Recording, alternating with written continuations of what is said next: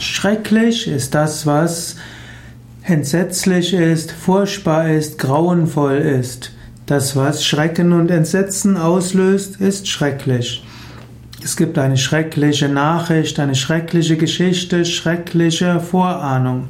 Und manchmal bietet sich an der Unfallstelle ein schrecklicher Anblick. Sei dir bewusst, schreckliche Dinge geschehen.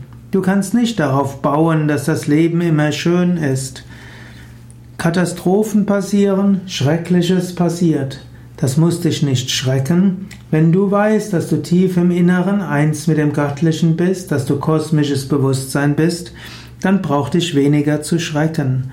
Und wenn du auch weißt, dass du von allem lernen kannst, auch von schrecklichen Geschehnissen aus, und dass auch Leben nicht mit dem physischen Tod zu Ende ist, dann kannst du etwas besser mit schrecklichen Dingen umgehen.